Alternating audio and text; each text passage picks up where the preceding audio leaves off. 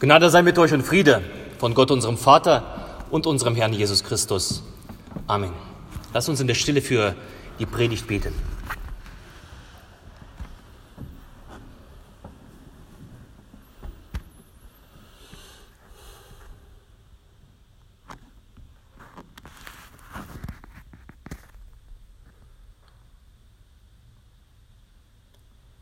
Herr, dein Wort ist meines Fußes Leuchte und dein Licht auf meine Wege. Amen. Liebe Brüder und Schwestern, die Bibel ist voller Verheißungen.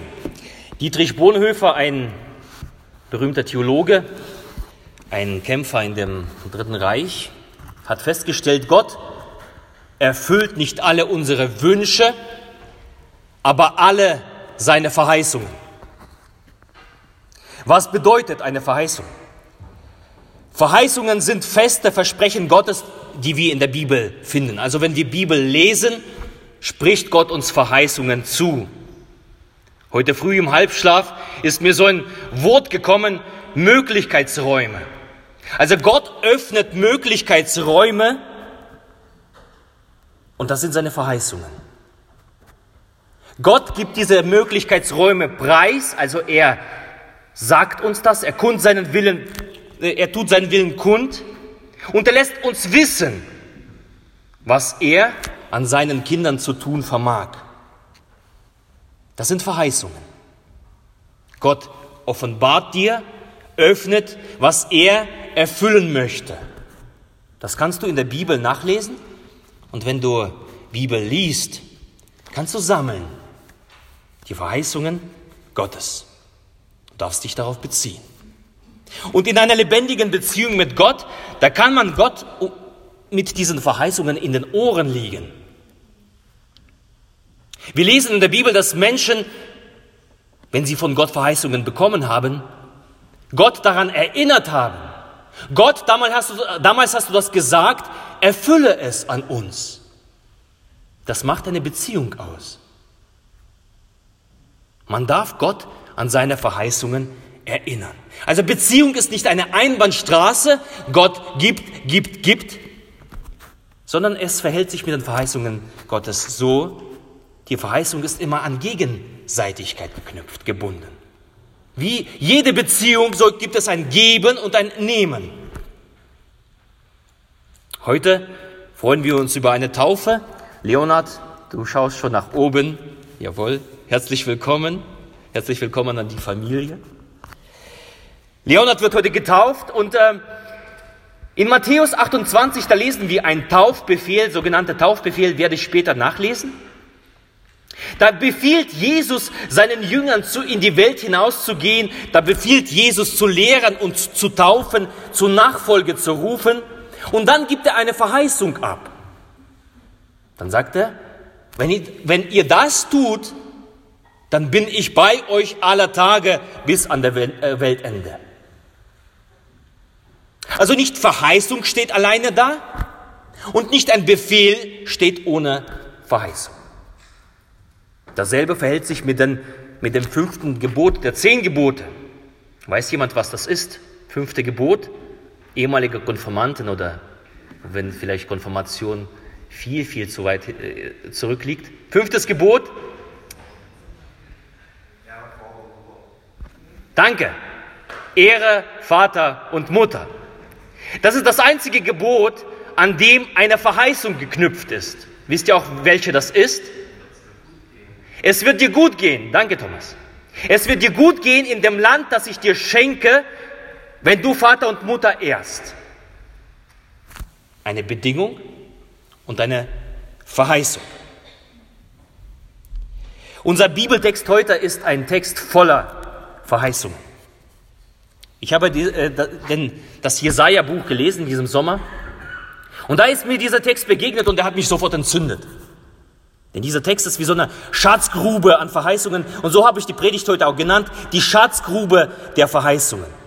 Das ist ungefähr so, wenn ich als Gitarrenspieler in einen Gitarrenladen hineingehe, ein besonders gutes Gitarren, äh, Gitarrenladen und dann betrete ich das und dann bleibt mir der Atem stocken und ich äh, will alles anfassen, ich will alles anspielen. Wunderbar. Oder Männerherzen, wenn ihr in einen Werkzeugladen geht, die Hilti-Werkzeuge. Eisenbahnfans, Modelleisenbahn, man möchte überall gucken, man möchte überall äh, anfassen. Meine Frau im Stoffladen. Setze selbst deine Begeisterung ein und diesen Raum und stell dir vor, so sind Verheißungen Gottes in diesem Text. Gott eröffnet dir einen Raum, in den du hineinkommst und der ist voller Schätze. Diese Kirche, normalerweise sind die Kirchen, unsere Kirchen immer voller Schätze. Wenn du hineinkommst in eine Kirche, es gibt überall was zu sehen. Besonders heute, so wunderbar geschmückt, schaut euch die, den Altar an, die Emporen, die Körbchen. Danke für alle, die das geschmückt haben, die diese Kreativität Gottes rübergebracht haben in diese Kirche, die die Kirche noch schöner, noch festlicher gemacht haben. Bleib nach dem Gottesdienst, schau, öffne deine Augen für die Schönheit, für die Kreativität, würdige, würdige diese Arbeit der Kreativität. Auch gibt es nachher Mittagessen gleich von, äh, von der Kanzel hier eine Werbung. Mittagessen, auch welche haben sich Mühe gegeben, würdige das, bleibe noch ein Stück bei uns. Also diese Kirche, ein Raum voller Möglichkeiten zu sehen, zu staunen und ebenso unser Text, der Jesaja-Text, ein Raum voller Möglichkeiten, die Gott dir eröffnet heute früh, also eine Schatzgrube voller Verheißungen, die unser äh, Bibeltext, Predigtext heute für dich vorschlägt. Zum Erntedankfest. Jesaja 58, Verse 7 bis 12. Und das ist so geballt, so konzentriert, so aussagekräftig. Und ich werde diesen Text mal teilen in zwei Abschnitte, denn einen Abschnitt mache ich heute und den nächsten Abschnitt dann in zwei Wochen in, zum Erntedankfest in Wernersgrün. Also es lohnt sich immer wieder, Gottesdienste zu besuchen. So hast du einen rote, roten Faden, dann kannst du dich darauf beziehen, kannst du aufpassen. Also lesen wir. Jesaja 58, 7 bis 9. Brich mit dem Hungringe dein Brot und die im Elend ohne Obdach sind, führe ins Haus. Wenn du einen nackt siehst, so kleide ihn und entzieh dich nicht deinem Fleisch und Blut. Dann wird dein Licht hervorbrechen wie die Morgenröte und deine Heilung wird schnell voranschreiten und deine Gerechtigkeit wird vor dir hergehen und die Herrlichkeit des Herrn wird deinen Zug beschließen. Dann wirst du rufen und der Herr wird dir antworten. Wenn du schreist, wird er sagen, siehe, hier bin ich. Der Herr segne an uns dieses Wort. Ich habe mir die Mühe gemacht und bin in diesen Raum hineingegangen, in diesen Raum voller Schätze, voller Verheißungen und habe mir jede Verheißung rausgeschrieben, die wir hier finden. Sechs Stück. Dein Licht wird hervorbrechen wie die Morgenröte. Zweitens, deine Heilung wird schnell voranschreiten. Drittens, deine Gerechtigkeit wird vor dir hergehen. Viertens, die Herrlichkeit des Herrn wird deinen Zug beschließen. Fünftens, du wirst rufen und der Herr wird dir antworten. Und sechstens, wenn du schreist, wird er sagen, siehe, hier bin ich. Lass uns kurz bei den jeweiligen Verheißungen verweilen. Erstens, dein Licht wird hervorbrechen wie die Morgenröte. Der Philosoph Friedrich Nietzsche urteilte über die Christen und sagte, die Christen müssten mir erlöster aussehen. Bessere Lieder müssten sie singen, wenn ich an ihren Erlöser glauben sollte. Und er hat irgendwo recht. Manche Menschen stecken mit ihrer Ausstrahlung einfach an. Man ist gern in ihrer Gegenwart. Menschen, die wiederum mieserbetrich sind und sich über alles bemängeln, sich über alles beschweren, die meidet man. Gebt ihr mir recht? Und doch, wenn man den Strahlemann abgibt, sprich nach außen freundlich zu lächeln und innerlich dennoch unglücklich ist und zufrieden, das kriegen die Menschen um einen herum. Das ist gespielt. Und hier im Text lesen wir, dein Licht wird hervorbrechen wie die Morgenröte. Damit ist gemeint, keine fromme Maske, die du dir aufsetzt, sonntags oder bei Begegnungen, die stets gut gelaunt zu präsentieren, präsentieren zu müssen. Gott ist ein Licht und wenn Gott in dich Licht hineinpflanzt, kann er aus dir Licht hervorbrechen lassen. Eine innere Freude schenken, eine Liebe, tiefe Liebe, ein Erkennungszeichen der Christen. Und diese Herzlichkeit, diese Freundlichkeit, sie strahlt aus. Er lässt dich strahlen. Das kann man nicht spielen. Das kann man sich nicht als Maske aufsetzen. Ohne falsch und ohne gekünstelt zu sein. Ohne Masken. So einen Menschen kann Gott aus dir machen. Das ist eine Verheißung. Dein Licht wird hervorbrechen wie die Morgenröte. Du kannst ein Mensch werden, der strahlt und alle Menschen in seiner Umgebung ansteckt und nicht runterzieht. Zweitens, deine Heilung wird schnell voranschreiten. Ein ganz wichtiger Punkt für mich. Hier ist einer der Hinweise, dass Gott heilt. Einer der Namen Gottes in der Bibel lautet Yahweh Rapha. Der Name ist Programm, denn der Name Yahweh Rapha beinhaltet diese Verheißung, also diesen Möglichkeitsraum, den Gott hier eröffnet. Und das bedeutet, Yahweh Rapha auf Hebräisch bedeutet, der Herr ist Arzt, also Gott heilt. Und hier im Jesaja-Text, da wird das konkret, da verspricht Gott konkret eine Besserung. Vielleicht hängt das sogar mit, dem, mit der ersten Verheißung zusammen. Ein inneres Leuchten. Wenn du in, innerlich leuchtest, wenn es nach außen dringt, erhält es den Körper. Wir sind ein Leib aus Körper, Geist und Seele. Wenn das Innere leuchtet, wird auch die Physis gesund. Wenn dich etwas im Inneren wurmt, zeigt sich das nach außen. Wir sind ein Leib. Das ist ein Zwischenspiel. Und das wird hier so offensichtlich. Die zweite Verheißung ist die Verheißung der Genesung. Also man kann Gott daran erinnern, das ist der Grund dafür, dass wir beten für Kranke. Du kannst Gott sagen, Jahwe, Rapha, ich rufe dich an. Herr, mein Arzt, ich rufe dich an. Gott, der heilt, ich rufe dich an. Auf diese Verheißung darfst du dich berufen. Das ist der Möglichkeitsraum, den Gott dir eröffnet. Drittens, deine Gerechtigkeit wird vor dir hergehen. Gerechtigkeit. Ich verstehe Gerechtigkeit, darüber habe ich vor drei Wochen gepredigt als einen Zustand, den Gott dir verleiht. Ein Zustand. Also ein Zustand der Harmonie, der da heißt, ich bin, mit, ich bin mit mir selbst im Reinen, ich bin mit meinem Nächsten im Reinen, ich bin mit meiner Welt, Umwelt, mit der Erde im Reinen und ich bin mit Gott versöhnt. Das ist Gerechtigkeit. Das ist ein Zustand, der keine Bindungen kennt. Der Zustand, der durchatmen lässt. Ein versöhnter Zustand, ohne Anklage. Ein Zustand, der Freiheit schenkt. Und dies ist die dritte Verheißung.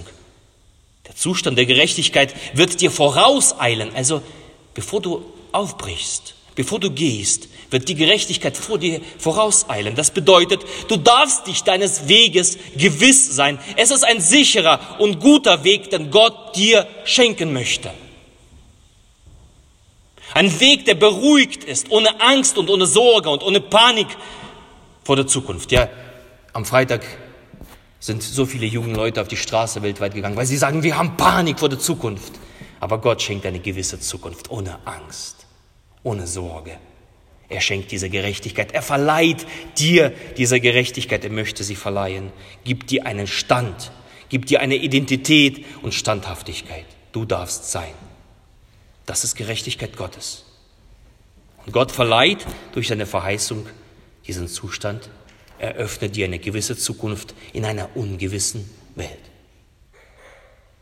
Viertens, die Herrlichkeit des Herrn wird deinen Zug beschließen. Aber die Herrlichkeit Gottes ist in der Bibel eine feste Größe, an der niemand und nichts vorbeikommen kann. Hebräisch die Schwere des Herrn, die Herrlichkeit, die Schwere des Herrn. Also wenn du hinter dir eine schwere Tür zumachst, ist es sowas wie die Schwere des Herrn. Ein Abhalten, ein Abhalten nach hinten. Bei uns Menschen ist es so häufig, äh, dass wir die Tür nach außen immer nicht abschließen. Wie meine ich das? Viele Menschen können nicht vergeben. Und zu einer gegebenen Zeit, da wird dieser Vergangenheit hervorgeholt. Und weißt du damals, weißt du, du hast mich beleidigt? Weißt du, dass, damals hast du das, dies und das gesagt? Du bist ein schlechter Mensch, weil du früher so gehandelt hast. So sind wir Menschen. Und heutzutage suchen Menschen, sie wühlen in der Vergangenheit, Vergangenheit ihrer Kontrahenten, um ihnen eins auszuwischen. Letzte Woche eine Schlagzeile in der sächsischen Zeitung über unseren Bischof, Landesbischof. Unser Bischof ist ein, noch ein Mitglied in einer studentischen Vereinigung, also in einer Burschenschaft. Und oh Schreck, das Motto dieser Vereinigung lautet deutsche Kultur und deutsche Werte. Welch ein Schreck in diesem Land. Wie furchtbar. Der Bischof Renzing hat darauf souverän geantwortet und gesagt, mir ist meine Vergangenheit sehr bewusst. Und Gott eröffnete mir einen neuen Weg. Das, was hinter mir liegt, liegt zurück. Das, was vor mir liegt, ist eine gewisse Zukunft. Die Vergebung, Neuausrichtung, die Herrlichkeit Gottes nimmt die Scham nach hinten. Du darfst leben. Ein atheistischer britischer Autor, Publizist, Douglas Murray, letzte Woche habe ich ein Interview von ihm gehört. Er sagt, unsere Welt erkrankt daran, an der fehlenden Vergebungsbereitschaft. Wir sind nicht bereit, einander zu vergeben. Es sagt ein Atheist. Es fehlt an der Versöhnung, es fehlt an der Erkenntnis, dass ein Mensch sich im Laufe der Zeit auch ändern kann und auch seine Gedanken ändern kann. Aber welch ein Schreck, er hat seine Gedanken verändert. Ich finde das großartig, wenn du auch deine Meinung ändern kannst. Das heißt, du bist nicht starrsinnig, nicht dogmatisch. Du bist offen, du bist lebendig. Du bist nicht eingefahren. Es ist eine Stärke. Und Douglas Murray sagt, das fehlt dieser Welt. Diese Erkenntnis und die Vergebungsbereitschaft. Und während die Welt dein eigenes Ich, dein Nächster, deine Familienglied, vielleicht Gemeindeglied, dir immer noch wieder etwas Altes nachtragen, dich immer wieder verurteilen und immer wieder auf deine Vergangenheit hinweisen, beschließt die Herrlichkeit deinen Zug. Also Gott schließt diese schwere Tür hinter dir zu und du sagst, du darfst deine Vergangenheit hinter dir lassen. Was ich dir vergeben habe, ist hinter dir. Es muss dich nicht belasten. Welch eine Freiheit. Gott vergibt und kramt es nicht mehr raus. Ein Beichtgebet. In jedem Gottesdienst machen wir ein Beichtgebet jeden Sonntag. Es macht uns nicht ein schlechtes Gewissen, sondern es lässt uns frei. Ich darf das bekennen, ich darf das hier lassen und Gott macht mich frei. Er setzt mich frei, ein Leben voller Freude, gibt Luft zum Atmen, entbindet mich von allen Dingen, die mich gefangen halten. Das ist Beichte. Das ist Vergebung. Und das tut die Herrlichkeit Gottes, die Schwere Gottes, sie beschließt deinen Zug. Die letzten zwei, ganz kurz. Du wirst rufen und der Herr wird dir antworten. Hier wird verheißen, Gott wird dein Gebet erhören. Es ist eine Verheißung, ein Möglichkeitsraum. Gott wird dein Gebet erhören. Sechstens, wenn du schreist, wird er sagen, siehe, hier bin ich. Also Gott, der sich auf deine Ebene begibt, der dir göttlichen Beistand leistet in deinen Sorgen, Nöten, Schmerzen. Wow, was für ein Gott. Der, dem ich ernst bin, der mich ernst nimmt, der sich auf meine Ebene begibt und sagt, Alex, ich bin bei dir. Wenn du Schmerzen hast, wenn du verzweifelt bist, wenn du nicht weiter kannst. Und wenn ich schreie, dann ist er da. Eine Verheißung, mögliches Raum. Welche Verheißungen? Diese sechs Stück. Lies dir das zu Hause nochmal durch. Schreib sie raus. Halte dich an diese Verheißungen. Und erinnere Gott immer wieder, wenn es nicht eintritt, was, was da gesagt wird. Aber wie gesagt, jede Verheißung ist auch gebunden, ist keine Einbahnstraße, sie ist gebunden an eine Bedingung. Und diese lesen wir am Anfang des, unseres Textes. Das darf man nicht getrennt voneinander lesen. Und da steht, brich dem Hungrigen dein Brot. Und die im Elend ohne Obdach sind, führe ins Haus. Wenn du einen nackt siehst, so kleide ihn und entzieh dich nicht deinem Fleisch und Blut. Drei Stück an der Zahl, die da sagen, achte auf den, der wenig hat. Es gibt Menschen, die weniger haben als du. Ist dir das schon äh, bewusst gewesen? Die nicht so viel haben wie du. Achte auf sie. Sei gastfreundlich zu dem, der nichts hat. Lade ein. Führe ein einladendes Leben. Sorge dich um den, der in deiner Nähe Not leidet. Wusstest du, dass nicht nur deine Not hier vor Ort da ist? Sorge dich um diese Not. Hab Augen dafür. Suche Anschluss an die Notleidenden, suche Anschluss an die Hoffnungslosen und Trostlosen, suche Anschluss an die Traurigen, an die Kranken, suche Anschluss an die Menschen, die Gott nicht kennen. Als Fazit, lebe dein Leben nicht nur für dich, nicht nur für deine Familie, nicht nur für deine Arbeit, nicht nur für dein Auto, nicht nur für dein Haus. Das ist, da lebst du unter deiner Würde. Lebe das, mach nicht diesen Fehler. Teile dein Leben. Stell dein Leben zur Verfügung Gott und den Menschen. Behalte es nicht für dich, denn wenn du es für dich behältst, wirst du es verlieren. Wenn du aber Jesus suchst und das Leben Jesus hingibst, wirst du es gewinnen. Und Erntedankfest, das wird so deutlich.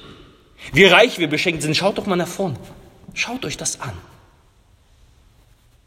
Doch kurioserweise ist es doch so, wer nichts hat, erteilt gerne. Am Donnerstag in meinem Vortrag, da habe ich so ein paar Menschen vorgestellt aus Russland äh, bei unserer Partnerschaftsreise. Menschen, die nichts haben. Und so viel Freundlichkeit, so viel ähm, Gastbereitschaft, so viel Hingabe, so viel Opfer so viel Ausstrahlung. Das habe ich lange nicht mehr erlebt. Und wir, die wir so viel haben, haben Angst vor dem Teilen. Man könnte uns ja was wegnehmen. Das ist nicht gut. Mach nicht diesen Fehler. Behalte dein Leben nicht für dich, denn du wirst es verlieren. Und das macht Jesaja hier so deutlich. Brich dem Hungrigen dein Brot. Das ist der Gegenpart für die Verheißungen. Also die Eintrittskarte in diesen Raum der Möglichkeiten, in dieser Schatzgrube, die Gott uns gibt. Eine Berechtigung, dich nicht nur umzuschauen, davon zu hören, nicht nur davon zu hören, sondern zuzugreifen und diese Verheißungen zu nehmen und ähm, Gott daran zu erinnern. Das ist die Berechtigung. Brich mit dem Hungrigen dein Brot. Teile dein Leben. Lebe dein Leben nicht nur für dich, sei nicht egoistisch. Öffne es für die Welt, öffne es für Gott, öffne es für deine Nächsten. Und ihr Lieben, die Gemeinde Gottes ist der beste Platz auf dieser Erde, die Gott eingesetzt hat, wo wir so ein Leben, hingebungsvolles Leben führen können. Deswegen ist die Kirche auch da, die Gemeinde Jesu. Dort hat sie die Berechtigung. Die Gemeinde Gottes ist nicht dafür da, dass wir schöne Gottesdienste feiern. Sie ist nicht, die Kirche ist nicht, nur dafür da, dass wir sie schmücken. Die Emporen dort hinten sind nicht nur dafür da, für den Chor und Posaunenchor. Das ist alles nur Schmuck. Das ist Überbau. Aber das Fundament, das Herz der Kirche ist der Raum für Barmherzigkeit. Hörst du das? Dass wir diese Barmherzigkeit aneinander leben, dass wir miteinander teilen, was wir haben, uns selber schenken, einander schenken. Dass wir darin stark werden, werden in der Gemeinde Gottes, dass wir einander ermutigen.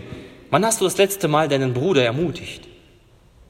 Wann hast du ihn gefördert, unterstützt, aufgebaut? Die Gemeinde Gottes ist dafür da, uns weiter vorzubringen, dass unsere Barmherzigkeit größer wird wie Barmherzigkeit Jesu Christi. Das Evangelium, was wir gelesen haben, es wurde geteilt. Die wenigen Fische und die wenigen Brote und für 4000 hat es gereicht. Und so ist die Gemeinde Gottes. Lebe dein Leben nicht für dich, sondern setze dich in die Gemeinde Gottes, in dieser Welt ein, dass Gott diese Welt verändert. Ein Leben mit und für eine Vision zu führen, das ist ein wahres Leben, was gewinnbringend ist. Alles andere verlierst du. Das letzte Hemd hat keine Taschen. Lebe dafür, für die Gemeinde, in der Gemeinde, die Jesus gegründet hat. Und darum gilt immer wieder diese Einladung. Und darum werde ich immer wieder diese Einladung aussprechen. Lass dich heute herausfordern und sei ein Teil dieser lebendigen Gemeinschaft Gottes.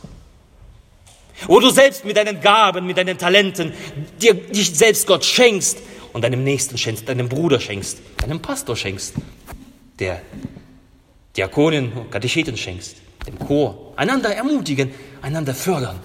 Das ist dafür da, nicht um einzelne kleine Grüppchen, jeder für sich, jeder für sein Leben, jeder für seinen Platz, für sein Haus, für seine Familie. Nein, die Gemeinde Gottes dieser Welt, Jesus Christus, so gewinnst du Leben. Und wenn wir das begreifen, wenn wir das begreifen und das leben, dann liegt vor uns eine Schatzgrube voller Verheißungen. Du wirst einen lebendigen Gott in deinem Leben erleben. Von einem Gott, der Arzt ist und der heilt, bis dass er dich leuchtend macht. Gott fordert heute heraus. Wenn du ihn ernst nimmst, nimmt er auch dich ernst. Teile dein Leben Tu es in der Gemeinde Gottes, tu es gemeinsam mit Christen und wachse daran. Und am Ende ernte Gottes Verheißungen. Und der Friede Gottes, der höher ist als alle Vernunft, er bewahre eure Herzen und Sinne in Christus Jesus. Amen. Lass uns gemeinsam singen vom Lied Brich mit dem Hungrigen dein Brot, das Lied Nummer 420, und lass es zu deinem Gebet werden und zur Herausforderung.